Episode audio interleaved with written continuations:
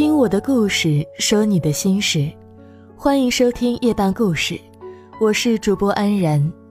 您可以在公众号中搜索“夜半故事”，获取我们的更多内容。今天要跟你分享的文章是来自小瘦的。乖，叔叔疼你，不会弄疼你的。童年被性侵过，现在的我活在阴影里，没有办法走出来。几天前，我收到了读者欢欢的留言。童年时期的欢欢懵懵懂懂，对于性一无所知。有一次去阿姨家玩，在叔叔的连哄带骗下。他上了黑漆漆的小阁楼里，被叔叔脱光全身衣服之后，欢欢不知所措，只好任由叔叔摆弄。很快，欢欢就感受到了下体被塞入了什么东西，那是欢欢平生第一次感受到剧烈的疼痛。欢欢眼泪直飙，哭出了声音来。叔叔让他别哭别喊，不时的安慰他：“乖，叔叔疼你，不会弄疼你的。”他照做了，静静的躺在那里强忍着，只想尽快的结束这一切。事后，叔叔帮欢欢擦干净了红肿的下体，并且不断的给欢欢洗脑，说他做错了事情，所以不可以把事情告诉父母。欢欢害怕地答应了。在那之后，他又先后遭遇了熟人和其他亲戚的性侵，他以为自己又做错了什么事情。所以从来不敢反抗。后来，欢欢的身体变得越来越差，经常生病。直到长大，他才明白小时候那些人对他做过的事情。这些年来，欢欢每天活在自责当中。他痛恨当时的自己年幼无知，不懂反抗；痛恨自己的身体，觉得很脏；痛恨自己不断生病，给家里增加负担。更痛恨那些性侵过自己的人，几乎毁掉了自己对生活全部的向往。他说：“这辈子唯一的愿望就是像其他女孩一样开开心心、好好的生活。”多么简单美好的愿望，却被性侵者兽性的欲望彻底毁灭掉。我真的无法想象，要有多畸形、变态的三观。才能做出性侵幼童这么丧尽天良的事情。同样生而为人，却把幼小的孩童当作泄欲工具，为人，他们根本不配。地狱空荡荡，恶魔在人间。那些我们以为很远的事情，有的时候就在我们身边。前不久，深圳罗湖发生了一件性侵案。受害者是一名六岁的小女孩，而性侵者是幼儿园的保安。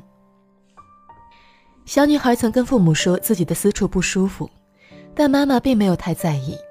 直到给孩子洗澡的时候，发现小女孩下体红肿，追问之下，她才说出了令人崩溃的原因。小女孩哭着说，幼儿园的保安曾经两次带她去二楼教室，让她脱光衣服躺下。任由保安对私处抚摸猥亵，之后还一再跟小女孩强调不要跟其他人说。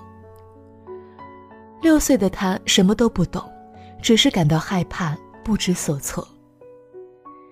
事发之后，保安被依法刑事拘留，可一切已经于事无补了。这段经历已经在小女孩心中留下了深深的烙印，再也无法抹去。小女孩失去了往日的笑容，承受着这个年龄不该有的痛苦。她变得暴躁不安，经常在夜里睡着睡着就大声哭喊。很难想象，随着小女孩逐渐长大，有了对性的认识，她该怎样面对过往，又该怎样走出那段阴影？忘记可能太难。我只希望他能平平安安、完完整整的度过余生。去年，台湾作家林奕涵的《房思琪的初恋乐园》引起了社会对性侵儿童的关注。书中的房思琪从十三岁开始，便遭到了比他大三十七岁的语文老师李国华的性侵。长期的性侵导致房思琪身心受到严重创伤，以致最后绝望发疯。书中郑文乾的改编自真人真事显得格外刺眼。没错，书中的房思琪正是林奕涵本人。去年的四月份，林奕涵无法继续忍受这段性侵的经历的折磨，上吊自杀。二十六岁呀，本该是美好人生的开始，却饱受痛苦的折磨。所有的一切都源于年少时那段被性侵的经历。所有的性侵者比刽子手更残忍、更可怕。正如林一涵所说的，人类历史上最大规模的屠杀是房思琪式的强暴。而在这个世界上的某个角落，还有许许多多不为人知的房思琪们，正在饱受性侵的折磨。可是，该死的不是他们，是那些泯灭人性的性侵者，不是吗？未成年性侵者一直是一个沉重的话题，每一件性侵案件都让人触目惊心。去年闹得沸沸扬扬的三色幼儿园事件让人气得发抖。老师会以检查身体为由，带着孩子进一间小黑屋里，园长和老师脱光衣服进行猥亵，并且针扎幼儿、注射不明液体、喂食不明药片。为了让孩子保密，还恐吓他们。我有一个长长的望远镜，一直能伸到你们家里。你说什么，做什么，我都能知道。孩子们的身心饱受摧残，听孩子讲完猥亵全程的家长更是崩溃到了极点。二零零八年，汤兰兰事件令人发指。十四岁的汤兰兰写了一封举报信，控诉了自己从六岁开始便开始遭到父亲、爷爷、叔叔、姑父。老师、村主任、乡邻等十余人强奸、轮奸，时间长达七年之久。母亲甚至作为帮凶从中牟利。全家人和熟人对一个未成年少女性侵如此之久，我真的不知道这些人的心里该有多么扭曲、变态。二零一三年，海南万宁某个小学。六名十二到十四岁的女生被校长带去开房，被家长找到的时候，全都精神恍惚。检查之后，六名女生的下体遭到了不同程度的伤害。细思极恐，不是善良限制了我们的想象，而是人性的丑恶超乎我们的意料。曾有人做过一个测试，测试孩子会不会在陌生人面前脱掉衣服。被测试孩子们的家长都自信满满的说，自己的孩子不会。可是，在陌生人的诱骗之下，七个小朋友家里有五个自愿脱掉衣服，只有两个拒绝了。而陌生人的诱骗手段仅仅是一件新衣服，甚至是一颗糖果。如果这不是一个测试呢？后果不堪设想。据不完全统计。二零一五年，曝光的性侵儿童案日均零点九五起，也就是说，每天都有一个儿童遭遇性侵，而这仅仅是冰山一角，还有很多很多没有曝光的。其中，熟人性侵的案件占百分之七十点五九。恶魔就在身边，想来就觉得毛骨悚然。我想说，对于孩子们的性教育。现在做一点都不早，坏人永远不会嫌你的孩子太小。大方的弹性，让孩子清楚的认识自己的身体，自己才是身体的主人。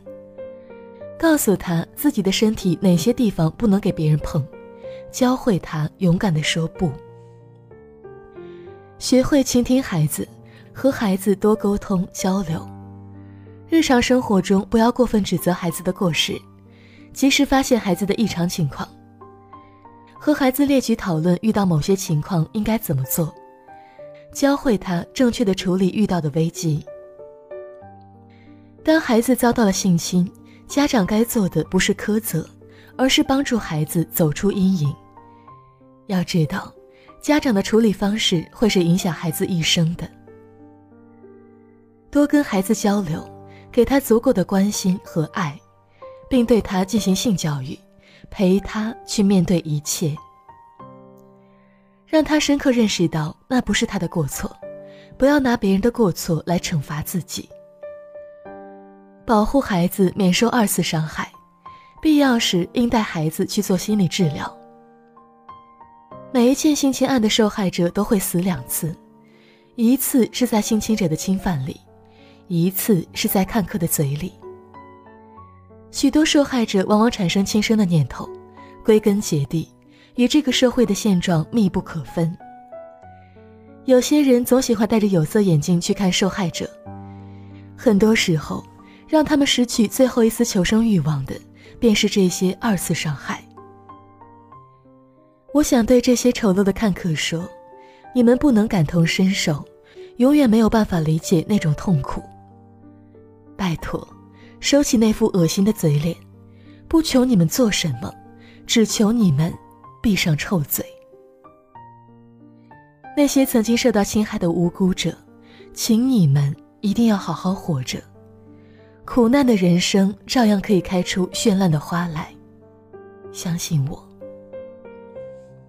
一件件血淋淋的性侵案摆在眼前，应当让我们每个人警醒。你要明白，当欲望爬满全身，性侵者能做出很多你没有办法想象的事情。许多父母在孩子面前谈性色变，总是很避讳，但性教育是孩子从小就应该做好的功课。父母更不应该旷课。不要觉得性侵离我们很远，反性侵，我们每个人都应该贡献自己的一份力量。可能很多人都觉得我们个人的力量有限，很难改变现状。但我想说，众人拾柴火焰高，每个人付出努力，终有一天能彻底的改变现状。电影《熔炉》里有一句话让我至今印象深刻：“我们一路奋战，不是为了改变世界，而是为了不让世界改变我们。”如果每个人都漠不关心，惨剧便会无休止的发生。想想，如果真的有一天性侵事件发生在自己的子女身上，你是否会想起现在沉默的自己？我是主播安然，祝你好梦。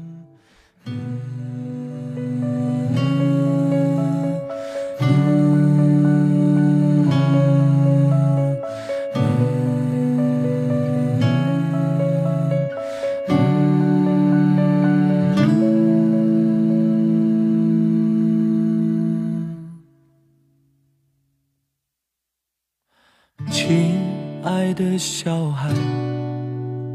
今天有没有哭？是否朋友都已经离去，留下了带不走的孤独？漂亮的小孩，今天有没有哭？是否弄脏了美丽的衣服，却找不到别人倾诉？聪明的小孩，今天有没有哭？是否遗失了心爱的礼物？在风中寻找，从清晨到日暮。我亲爱的小孩，为什么你不让我看清楚？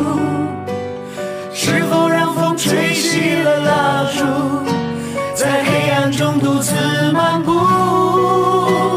亲爱的小孩，快快擦干你的泪珠，我愿意陪伴你走上回家的路。